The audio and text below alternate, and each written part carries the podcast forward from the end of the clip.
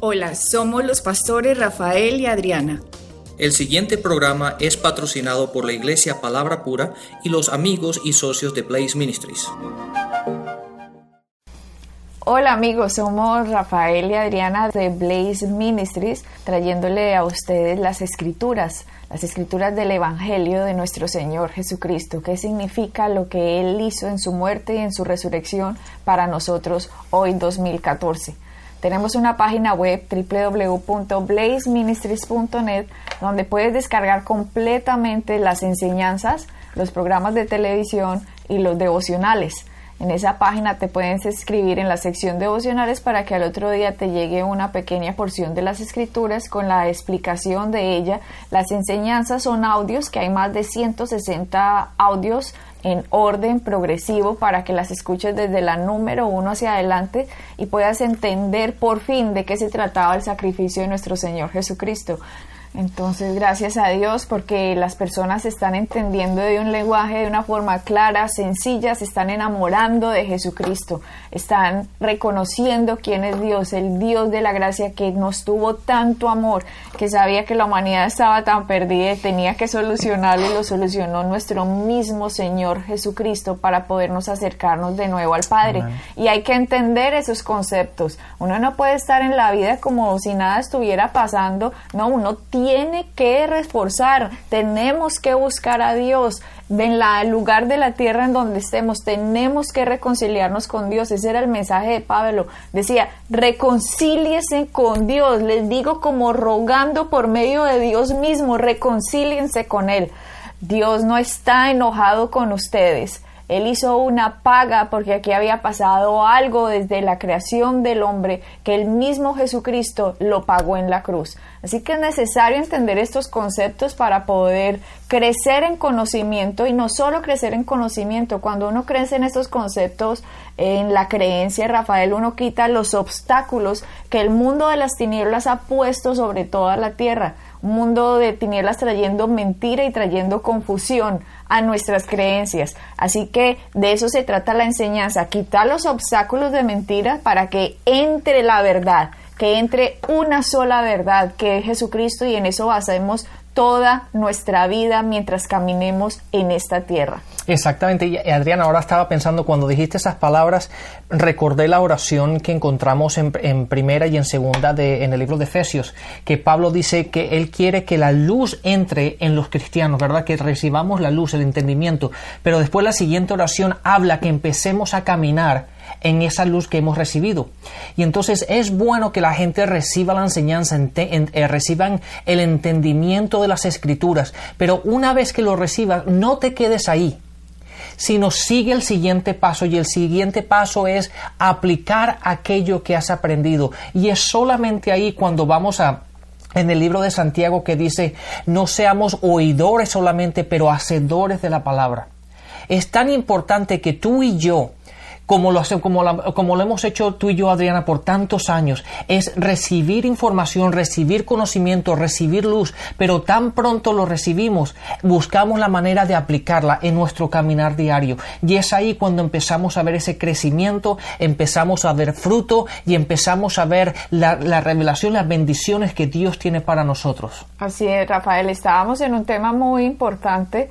Eh, supremamente importante. Sin ese tema no habría cristianismo y se trata de la resurrección de Cristo. Es importantísimo, por favor, que hagan eh, la descarga de estos programas y hasta ahora nos está sintonizando, que se vaya a los primeros programas de la resurrección para que entienda lo que estamos hablando, porque muchas personas creen en la resurrección de Cristo como, sí, resucitó, lo he oído por ahí, de pronto es una leyenda, las bobadas que cree la gente en el mundo, ¿no? Hay tanta mentira, Rafael, como un velo en las personas que no permite que la luz penetre. Y cuando la luz penetre, yo no puedo sacar la bendición de Dios que quiere para mí. Entonces es necesario el entendimiento. Proverbios 23.7, un versículo que amamos muchísimo y dice, tal como piensa un hombre en su corazón, así, el tal es. Así que nosotros tenemos que pensar de acuerdo a la palabra para que nuestra vida sea el reflejo de lo que Dios quiere para nosotros. Así es.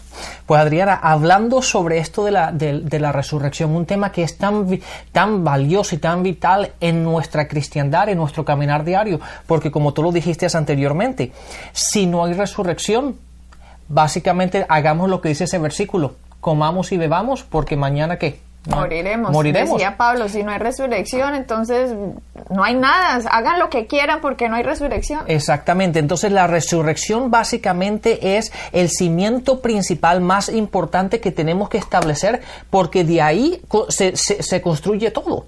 De hecho, si vamos como en el libro de Hechos, uno de los puntos principales que los apóstoles estaban estableciendo cuando empezaron a predicar es que Cristo ha, ha resucitado. Y eso es importantísimo porque si no hay resurrección, no hay nada. Y entonces es importante, eh, a, mí me, ha parecido muy curioso en, esto de, tú y yo hablando al respecto de este tema, Adriana, que en todas las religiones, de todas estas personas que han recibido estas revelaciones y estos alumbramientos y todas estas cosas, que ninguno de ellos ha tenido el coraje de hablar de la resurrección.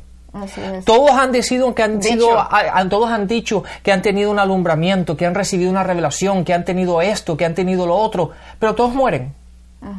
Y todos si vamos a la tumba, ahí están. Pero ninguno de ellos tuvo el coraje de hablar de una resurrección. Lo que pasa, Rafael, es que desde que entró el pecado a la tierra a través de Adán y Eva, la Biblia lo culpa a él directamente. De hecho, nos muestra Romanos 5 que por el pecado entró por un hombre y, por la, y la condenación entró por un hombre y el juicio entró por un hombre y la muerte entró por un hombre.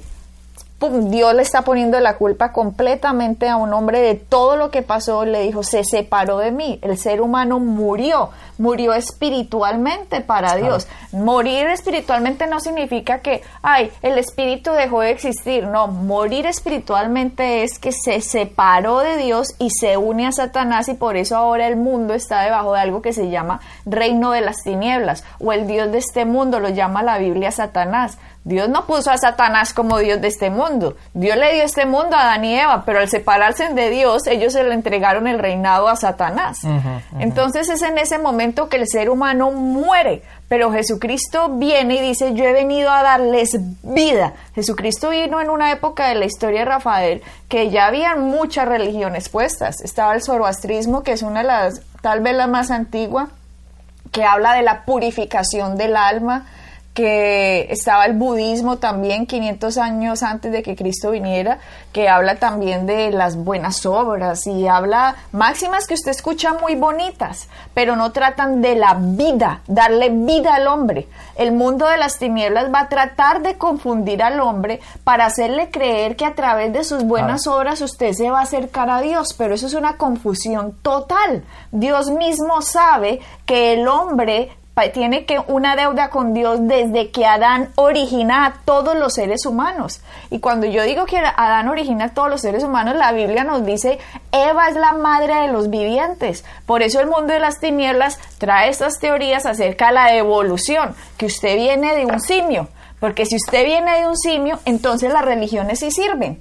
Si uno viene de un simio, entonces el budismo sirve, el zoroastrismo sirve, el maometismo sirve, eh, todo sirve porque trata de filosofías y simplemente tratan acerca de seguir evolucionando en la vida. Entonces, si yo vengo de una meba, después la meba se volvió un sapo, después el sapo se volvió un simio, después del simio se volvió un cromañón, después del cromañón se volvió un ser humano que podía caminar, entonces sigamos con la filosofía para poder seguir avanzando en esta, en esta evolución. Pero cuando Jesucristo viene, Dios sabe que estamos engañados por un mundo de las tinieblas. Entonces lo que nos dice es, he venido a darles vida. Él no vino a decirnos, pórtense mejor para que Dios esté contento con ustedes. Jesucristo no vino a darnos a nosotros formas de portarnos mejor. Jesucristo vino a dar vida a gente que estaba muerta espiritualmente. Exacto. Perdón, Adriana, déjame poner un paréntesis. Es que ya sigo así, sí, sí, sí, ahí. No, pero está bien porque lo que acaba de decir, porque la gente, de hecho, nos hicieron una pregunta al respecto esta semana Ah, una de las cosas que hacemos nosotros es contestar em- emails, porque la gente oye los programas, ah, tiene preguntas de, de- de cosas que estudian ellos o cosas que hemos explicado y no, no lo han entendido completamente y nos escriben. Y una gran porción de nuestro tiempo durante la semana, los por las noches nos las pasamos contestando emails a la gente. Y una de las preguntas que nos hicieron con respecto a la muerte, porque la palabra dice que el hombre murió, ¿verdad? Pero lo que la, y- y lo- la muerte en la palabra no significa que, no significa que dejaste de existir. Lo que significa la muerte en la palabra generalmente habla de una muerte espiritual, que es una separación con Dios. Igual que la vida, no significa que tú vas a tener vida sobre vida. Lo que dice cuando habla de vida es habla de una vida en unión con Dios otra vez. Porque si tú la palabra dice que si tú estás muerto, bueno, obviamente tú estás con vida porque me estás oyendo, entonces no estás muerto. Lo que pasa que si tú no has recibido a Cristo, la palabra dice que tienes un- estás separado de la vida de Dios. Y al estar separado de la vida de Dios, su espíritu está Es- separado. es- exactamente. A eso es lo que la palabra se refiere con que estás muerto. De hecho, en Génesis, la palabra cuando, cuando Dios le dice que si tomas de este fruto morirás, la palabra en el original, en el, en el hebreo, significa muriendo morirás. Por lo tanto, cuando ellos pecaron, primero tuvieron que morir espiritualmente esa separación con Dios y la separación con Dios que dio la entrada al pecado, ¿verdad? Entonces ahora murieron naturalmente. Dio como consecuencia O sea, la muerte física. Exactamente. Entonces, pero la palabra, cuando ustedes leen en la palabra que están muertos, está hablando espiritualmente hablando. Sí, la muerte espiritual no significa que el espíritu dejó de existir y la gente solo anda en sus cuerpos así como un zombie. No, de eso no se trata. Muerte espiritual significa porque más buena gente que usted sea, por más buen papá, más buen hijo, más buena mamá, si no han recibido a Jesucristo, que es el que vino a darnos vida, el espíritu no se puede unir de nuevo a Dios. Correcto. Porque las buenas obras, dice la palabra, por obras nadie será justificado. Está escrito aquí. No lo escribió el apóstol Pablo. Dice, por las obras nadie será justificado. ¿Qué significa ser justo? Justo es estar de nuevo con Dios, libre de culpa, libre de condena por el pecado que entró. El pecado entró. La Biblia dice, todos estamos muertos en delitos y pecados. Creo que eso está en Romanos, si no estoy mal, que la Biblia dice, todos estamos muertos. Romanos 5. Miremos Romanos, sí, Romanos 5. Romanos 5, 23. Aunque esta no es, también Ese me es sirve. 3.23. Romanos 3:23. Por cuanto todos pecaron y están destituidos de la gloria de Dios, dice Romanos 3:23. Así que todo ser humano está separado de Dios, por eso las religiones del mundo no sirven.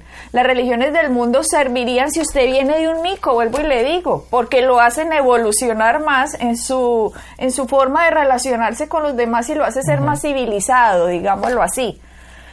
Pero el verdadero cristianismo tiene un Salvador que se llama Jesucristo. Y Jesucristo es el único que le puede dar vida al espíritu que murió desde Adán y Eva. Espíritu que quedó separado, no que quedó muerto sin dejar de existir. Muerte significa separado de Dios. Ahora Jesucristo dijo, he venido a darles vida, he venido de nuevo a devolverles lo que Adán perdió. Necesitamos estar en comunión otra vez con Dios. Pero eso era imposible. ¿Por qué? Porque todo el pecado ya se había regado porque venimos de Adán y Eva, no de un mico.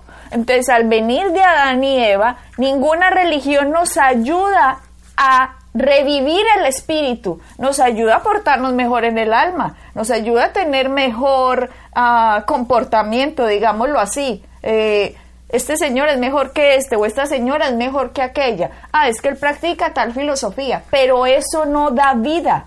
La vida la da Jesucristo cuando nacimos de nuevo. Si ustedes recuerdan, la escritura dice que Dios sopló sobre Adán aliento de vida, del mismo espíritu de Dios sopló cuando sopló en Adán. Y Adán vio a Dios era parte y esencia de Dios, imagen y semejanza de Dios, pero a él caer, al él pecar, se separa de Dios y se une a Satanás. Ahora Jesucristo viene perfecto, vive la vida perfecta. Ya lo hemos dicho varias veces, no quiero devolverme a repetir lo que hemos dicho, por eso están esos programas en la web. Que no tenía sangre contaminada, él era el único ser humano que ha andado en esta tierra puro y santo desde el primer Adán. Llegó otro, que la Biblia lo denomina el último Adán. Este último Adán no falló. De hecho, este último Adán fue perfecto. Y cuando él murió, resucitó al tercer día y lo explicamos el programa pasado, que resucitó. Yo me imaginaba a Rafael en un inicio que él había resucitado porque cuando no conocía acerca de la palabra y había oído que Jesucristo resucitó, yo pensaba, él resucitó porque como era el Hijo de Dios, pues Dios dijo, ay, qué pesar, mataron a mi hijo, ahora para que vean que es mi hijo, lo voy a resucitar. Yo pensaba eso, yo creía que Dios había resucitado a Cristo porque era hijo y el hijo era bueno. Yo me imaginé eso, siempre, siempre me imaginé, claro, bueno, Dios lo resucitó, claro, los hombres lo matan y Dios dice, pues ahora lo resucito para que vean que si era bueno y que si era mi hijo. Pero no, no es eso. Si Jesucristo y su sangre hubiera tenido una onza de pecado, Dios no lo hubiera podido resucitar legalmente. Jesucristo era perfecto, pero al ir a la cruz recibió la condena del hombre. Gálatas nos dice que él recibió la maldición de la ley, se puso en él. Nos dice, la condena estuvo en él, el juicio de Dios cayó sobre Cristo en la cruz y por eso Cristo gritó, por Eli, Eli, lama sabactini, Dios mío, Dios mío, ¿por qué me has abandonado? Porque el juicio de Dios estaba cayendo sobre su hijo y estaba haciendo eso para poder recuperar luego a la humanidad. Ustedes tienen que entender esto. Cuando Jesucristo murió, Jesucristo en ese momento, cuando dice la Biblia que al tercer día fue resucitado, fue porque el valor de la sangre de Cristo era mucho más grande que el pecado que le fue imputado de la humanidad en él. Esta vez era Dios en la carne muriendo por el ser humano. No era un animal, un sacrificio de un animal que no vale más que un hombre. Esta vez era Dios en la carne haciendo un sacrificio por el hombre. Y Dios vale mucho más que el universo. Por lo tanto, Dios justamente podía resucitar a Cristo de los muertos. No porque fuera su hijo. Y no, ahí les voy a mostrar que es mi hijo y lo voy a resucitar. No, lo resucitó porque legalmente el valor de Cristo era más grande que el pecado que había sido imputado en él de la humanidad. Por eso pudo ser resucitado de los muertos. Cuando él viene de los muertos, que se aparece en medio de los doce ah, que estaban reunidos,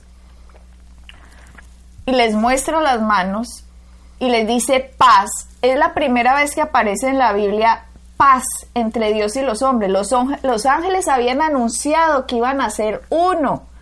Buena voluntad para los hombres y paz en la tierra, le dijeron cuando Jesucristo nació.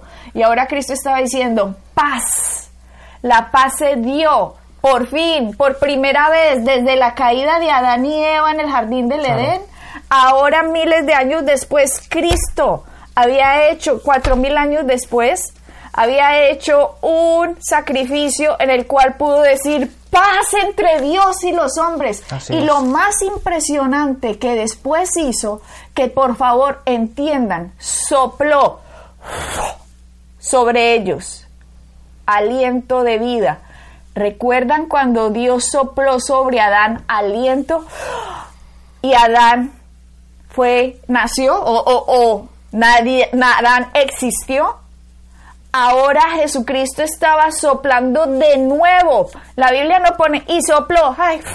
No, está mostrando la Biblia lo que pasa en la humanidad. De nuevo se nos devuelve el Espíritu Santo, lo que el hombre había perdido, parte de Dios mismo, del soplo de Dios. Se lo devolvió de nuevo al hombre después de la resurrección de los muertos en el día de Pentecostés. 唉哇 O sea, esto es impresionante. Eso es fantástico. Y estaba, claro, que tú cada vez que mencionas algo, yo me acuerdo de los versículos. Me gustaría ir por los versículos, pero y no, y no, y no, te, y no te quiero parar o, o, dejar que vayas en la secuencia de lo que vas, pero has mencionado tantos versículos. Ese que acabas de mencionar sobre que di, a Jesucristo respiró sobre ellos o les dio el aliento, está, está en, en, en, Juan 20. Pero hablando de la paz, que fue, eso es un punto muy importante, que fue la primera vez cuando Jesús, después de haber resucitado, les enseñó y les dijo la paz hay un versículo en Juan 14 que dice, uh, dice, ay, lo perdí, lo perdí, espérate un segundo. Aquí, el versículo 14, 27 dice, la paz les dejo, mi paz les doy. No como la, da, les da el mundo, pero yo le estoy dando mi paz dándome a entender, Adriana, lo acabo de ver, yo siempre he enseñado este versículo de una forma, pero lo acabo de ver desde otro punto de vista con la explicación que tú acabas de dar. ¿Por qué? Porque él está diciendo, yo le estoy dando mi paz por basado en lo que acaba de suceder, que yo acabo de resucitar, porque eso fue después de la, de la resucitación de, de Cristo.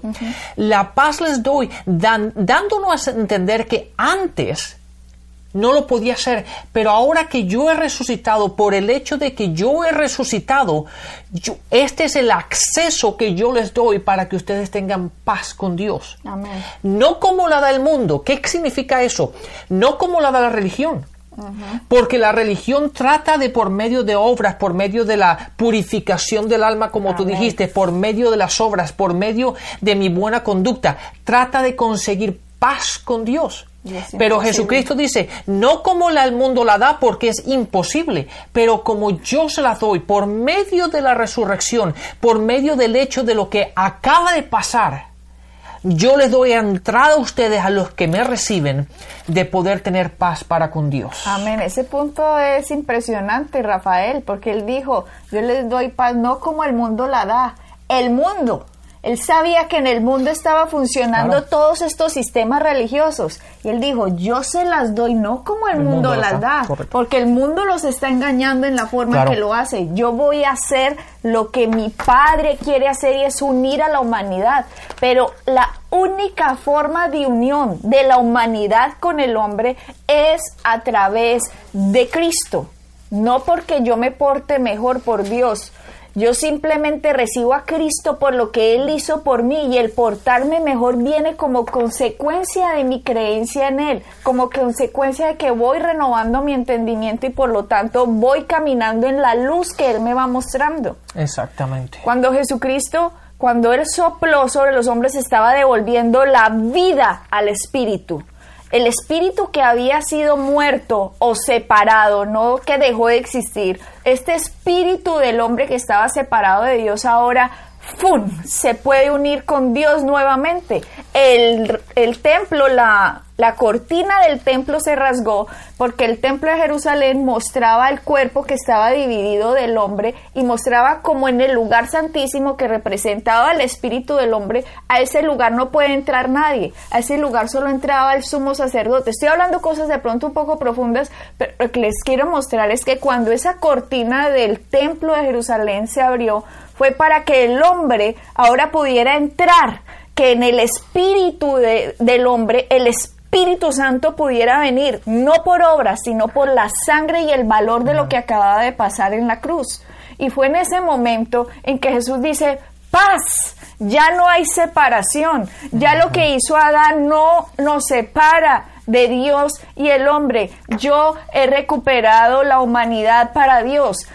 Me tuve que volver a ser, me tuve que volver a ser, me tuve que poner en forma de hombre, ser un hombre para pagar lo que la humanidad debe, porque Dios es legal. Dios no podía decir, bueno, ustedes me caen tan bien que los voy a recoger nuevamente, aquí no pasó nada. No, Dios es legal, justo, puro, santo. Dice, santo, santo, santo es un hombre, tres veces santo, porque es Padre, Hijo y Espíritu Santo. Por eso es santo, santo, santo. Y como es santo, Él no puede violar las leyes.